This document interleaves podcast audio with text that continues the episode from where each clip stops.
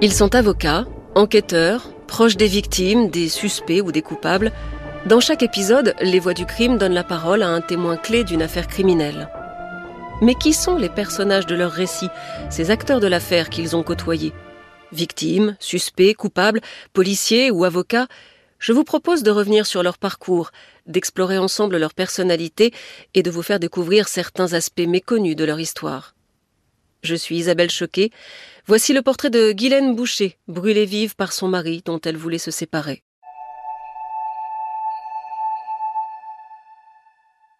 Guylaine n'était pas une femme battue. Elle ne vivait pas dans la peur, elle n'était pas asservie, elle n'était pas faible. Au contraire, il y avait en elle une envie de vivre qui lui donnait la force de s'affirmer, d'affirmer ses désirs.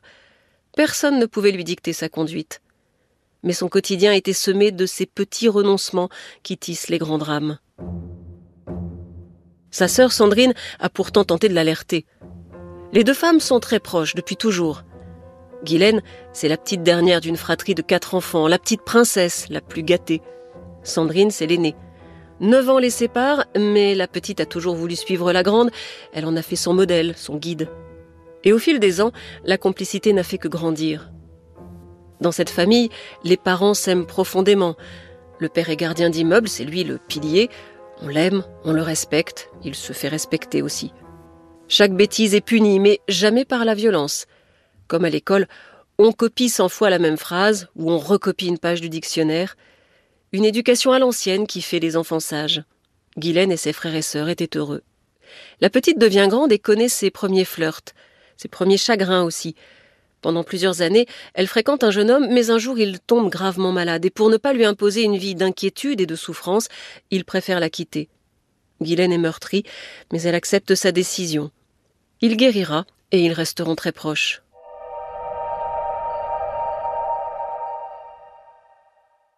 Et puis un jour, elle rencontre Christophe. Rencontre euh, comme tant d'autres dans une discothèque, un samedi soir sur la Terre. Ils se fréquentent pendant un an, puis ils emménagent ensemble dans une jolie résidence, puis vient la petite Chloé. Un couple sans histoire. Un couple qui s'étiole doucement.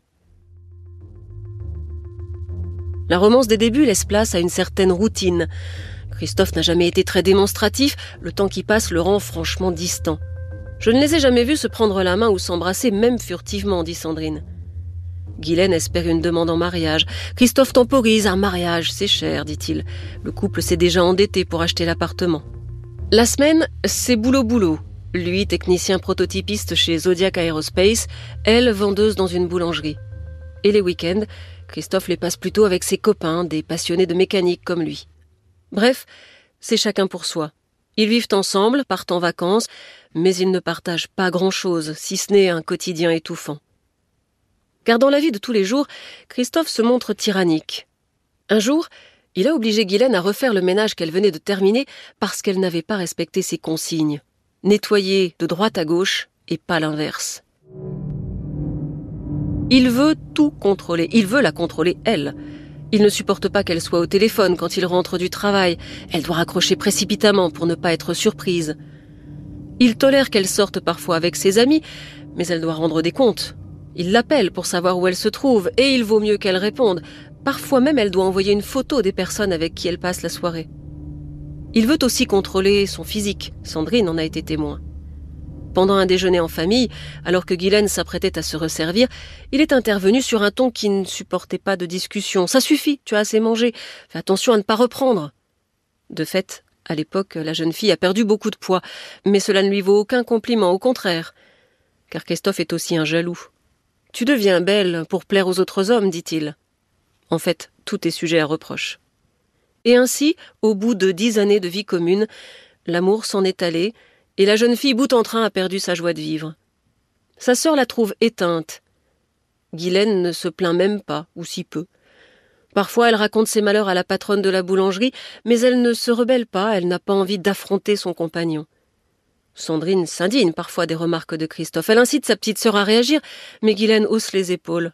Pour elle, il n'y a que deux possibilités subir ou partir. Partir, c'est compliqué, il y a sa fille et le crédit de l'appartement. Alors elle s'est résignée, jusqu'à sa rencontre avec Eric. Lui, c'est un client de la boulangerie. Il a huit ans de moins qu'elle. Il la regarde, il lui sourit, elle répond, et un soir il l'attend à la sortie du magasin. Avec lui, Guylaine trouve enfin ses mots doux, ses gestes tendres, ses petites attentions qui lui manquent tant. Elle répète sans cesse ⁇ Il est gentil avec moi ⁇ Elle revit, ou simplement elle vit enfin. Elle se confie à sa sœur qui lui conseille de ne pas se précipiter. Elle en parle aussi à sa meilleure amie. Erreur fatale.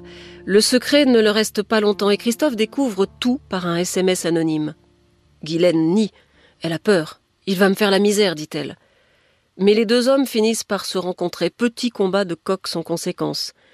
Mais Christophe refuse de laisser partir sa compagne et il la connaît bien. Il sait quel est son point faible. C'est une gentille, pleine d'empathie.